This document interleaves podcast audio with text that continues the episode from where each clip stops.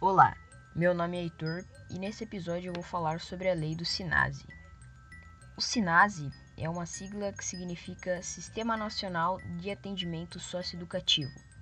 É um documento que regulamenta o atendimento de jovens menores de 18 anos que tenham cometido algum tipo de infração. O SINASE surgiu com o objetivo de corrigir algo citado na Constituição Federal de 1988, que era que se um jovem menor de 18 anos cometesse um delito, seria punido com medidas socioeducativas. Mas na prática, os objetivos dificilmente eram alcançados com os menores infratores vindo a se tornar adultos criminosos.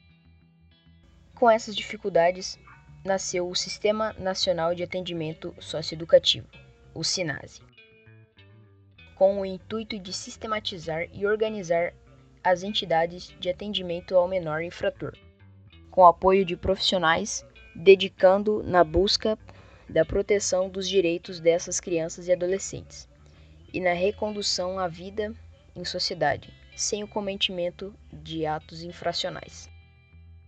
O que o SINASE propõe é uma ação educativa com atendimento aos jovens que cometem atos infracionais, em meio aberto ou em casos extremos com restrição de liberdade.